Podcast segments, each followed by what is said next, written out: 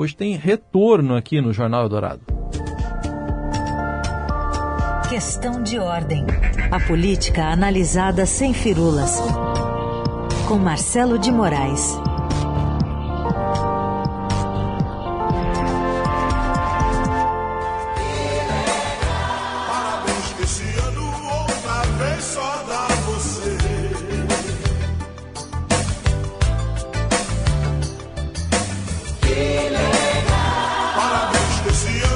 É, porque o Tim Maia precisa estar aqui porque ontem eh, ele saiu com uma idade e voltou com outra. Marcelo Moraes fez aniversário ontem.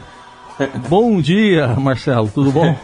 Bom dia, Raíssa, bom dia para todo mundo. Eu voltei, saí daqui é, de férias mais novo e voltei mais velho. A única vantagem, Raíssa, é que a fila da vacina fica mais curta, né? Agora estou mais perto de vacinar do que antes. É, né? eu também fiquei mais velho agora em maio, É então melhorou nessa, nesse quesito vacina, né?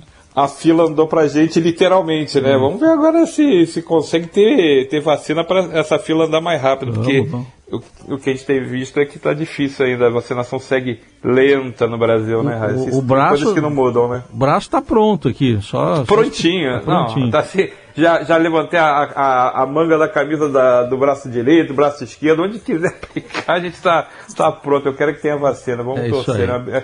Mas obrigado pela lembrança, viu, Raíssa? Valeu, valeu. ma- Aqui- Mais um ciclo completado, né? Então vamos lá, de geminiano para geminiano, então a pergunta. Mudou o tom do presidente Bolsonaro no, no pronunciamento de ontem à noite?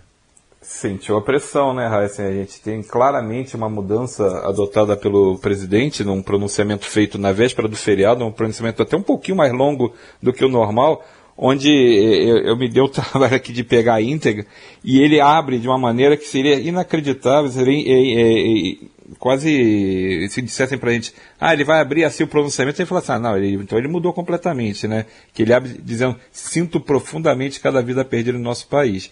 Então, para quem lembra como foi o primeiro pronunciamento dele, feito em março de 2020, no início da pandemia, onde ele chamava de gripezinha a pandemia, onde ele dizia que tinha um histórico de, de atleta, todas aquelas coisas, minimizando, negando a importância do coronavírus, mostra como ele está tentando é, é, reverter a pressão que está sofrendo. Ele não deixou de acreditar no que ele acreditava, ele não mudou. O que ele está fazendo um- foi um pronunciamento claramente político, onde ele sentiu a pressão do, da CPI, da Covid, a pressão da rua, da pressão do aumento do número de- imenso de, de mortes no país por conta do coronavírus e a baixa na popularidade. Então, eh, Bolsonaro fez um, um movimento, uma espécie de inflexão no discurso, e é importante que diga, no discurso, porque as práticas a gente vê que continua tirando a questão da vacina, que começou a ter um outro comportamento do governo, principalmente quando entra o, ministro, o novo ministro da Saúde, Marcelo Queiroga, continua os mesmos comportamentos negacionistas, continua andando sem máscara na rua, continua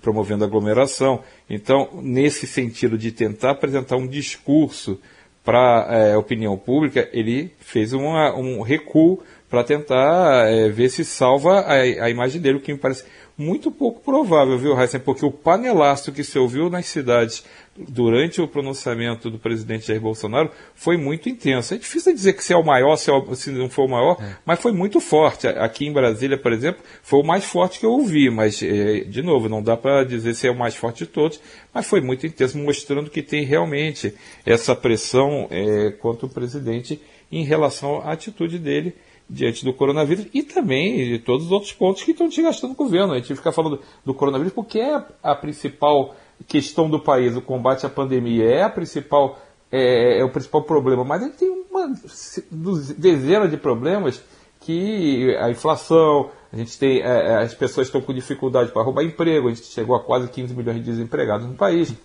o custo de vida, como eu estava falando da inflação, faz com que as pessoas tenham muito menos acesso à alimentação. E que tem uma matéria muito interessante no, no Estadão, interessante e triste, né? Porque a gente vê que tem a, a- as pessoas não estão comendo mais carne, né? Então tem lá o- o- uma reportagem mostrando como caiu o consumo de carne eh, das, da- das pessoas durante a essa crise que a gente está enfrentando, porque é, o preço está muito alto. Então, esse é o tipo de problema do dia a dia, aumento do gás, aumento eh, do custo de vida, essas coisas pesam também com muita força e fazem esse caldo de cultura que Jair Bolsonaro está tendo que administrar e que está causando seu desgaste, como a gente tem visto nas pesquisas. Então, uhum. é isso que o presidente está tendo que administrar, mesmo faltando, vamos lembrar, é, tem muito tempo ainda até a eleição, mas ele está com a cabeça na tentativa de reeleição, né? isso é claro, a eleição está na rua, por mais que a gente diga que, que não está, ela já está na rua, o clima de campanha está começando a, a cada vez ficar mais forte. Então o presidente naturalmente vai ter que administrar isso para poder chegar na, na, disputa de 2022 de alguma maneira competitiva, senão vai, vai ser figuração lá e a gente sabe que isso é, costuma refletir negativamente no, no final do governo. Né? É. Ô Marcelo, aqui a gente não tem aquele aparelho do Silvio Santos que é o palmômetro, poderia ser adaptado para o panelômetro, talvez. Panelômetro. É, é. assim, eu lá no, na minha região, o que eu, eu não sei dizer se teve mais ou menos, foi forte.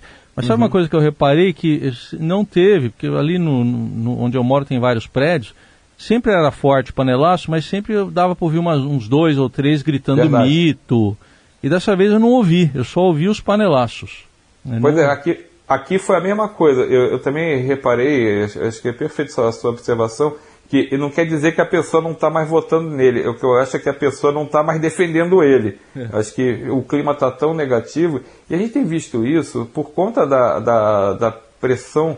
que A gente conversa com as pessoas, a gente vê que tem uma, um. Mesmo quem votou nele, está fazendo uma espécie também de, de autocrítica, já começou a ter isso. E não é, ah, eu acho, ah, está torcendo. Não é isso. A gente está vendo pelas pesquisas, a gente está vendo isso pela, pela resposta das pessoas é, a, a, atuação da CPI da, da Covid, que tem muita coisa ali que é politizada mesmo, tem muita uhum. coisa ali que é fala política, mas tem muita coisa ali que é verdade. A gente viu ontem o depoimento da, da doutora Luana Araújo, onde ela foi muito incisiva explicando por que, que ela acabou não entrando no governo, depois de ficar um período informalmente trabalhando ali como uma espécie de secretária extraordinária do Ministério da Saúde, e acabou não entrando porque as ideias dela não batem, não batiam com que o, o governo gostaria de ver como o, o, trabalho do Ministério da Saúde, ou seja, ela era contra o negacionismo, ela era contra a, o tratamento chamado, essa coisa de tratamento precoce envolvendo remédio que não tem eficácia.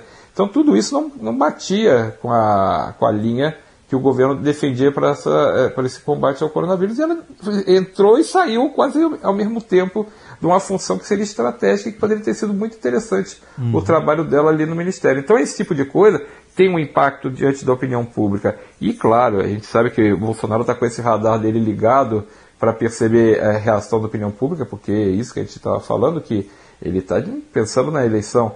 E essa queda de prestígio dele, essa baixa popularidade, ele tenta reverter agora, apresentando uma narrativa de ser favorável às vacinas, de dizer, ele pega os números e apresenta escolhe os números como é, convém mais a narrativa dele, né?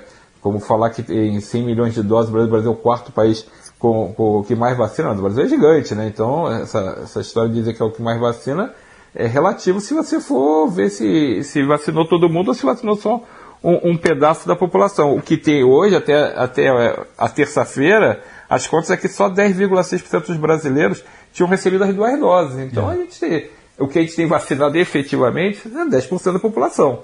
Então tem 90% que não conseguiu. E ao mesmo tempo, isso é um detalhe que acho que é importante a gente lembrar, é, tem um movimento de alguns governadores, como o governador de São Paulo, João Dória, anunciando que vai vacinar, pelo menos com a primeira dose, toda a população de São Paulo até o final de outubro. Então, é uma corrida ali é, de narrativas. Olha, a, o governo está vacinando também. Ó, o governo de São Paulo vai vacinar realmente todo mundo até 31 de outubro.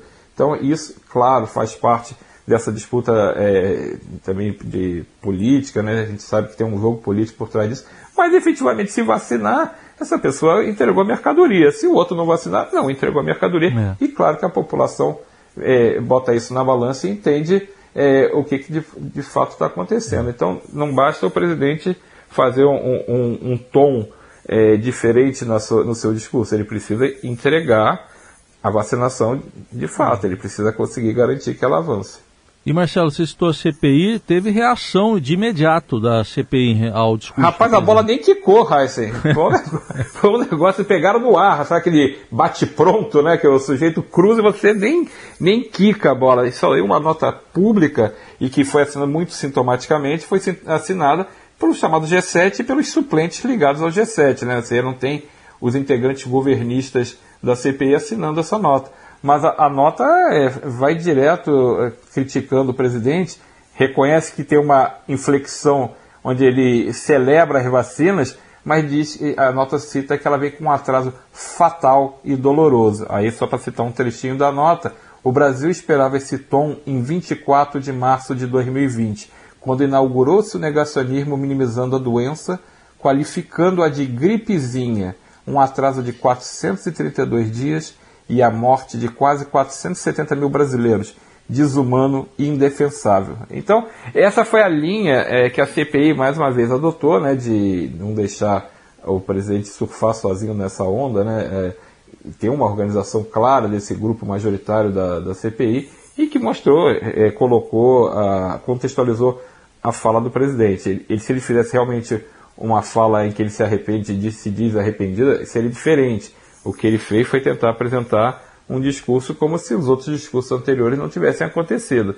Então é um jogo claramente para tentar reduzir esse desgaste. A CPI foi lá e mais uma vez eh, jogou pro outro, puxou para o outro lado.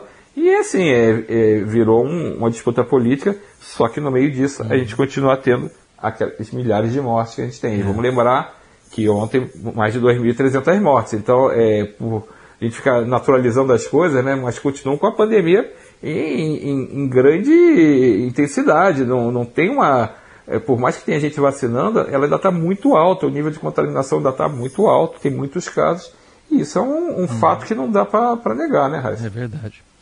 Muito bem, tá aí. Marcelo de Moraes de volta aqui a programação da Eldorado, sempre às terças e quintas com a gente direto de Brasília. Obrigado, Marcelo. Bom fim de semana. Voltou e já vai pro fim de semana, hein? Nada, Bom... tô de plantão, rapaz. A gente tá. tá, tá agora é compensar as férias, né? Trabalhar é no plantão, é assim, né? É isso, isso aí, Raíssa. Obrigado. Valeu, bom abraço. dia, bom fim de semana. Bom feriadão para quem tiver feriadão isso. e bom dia para todo mundo. Valeu.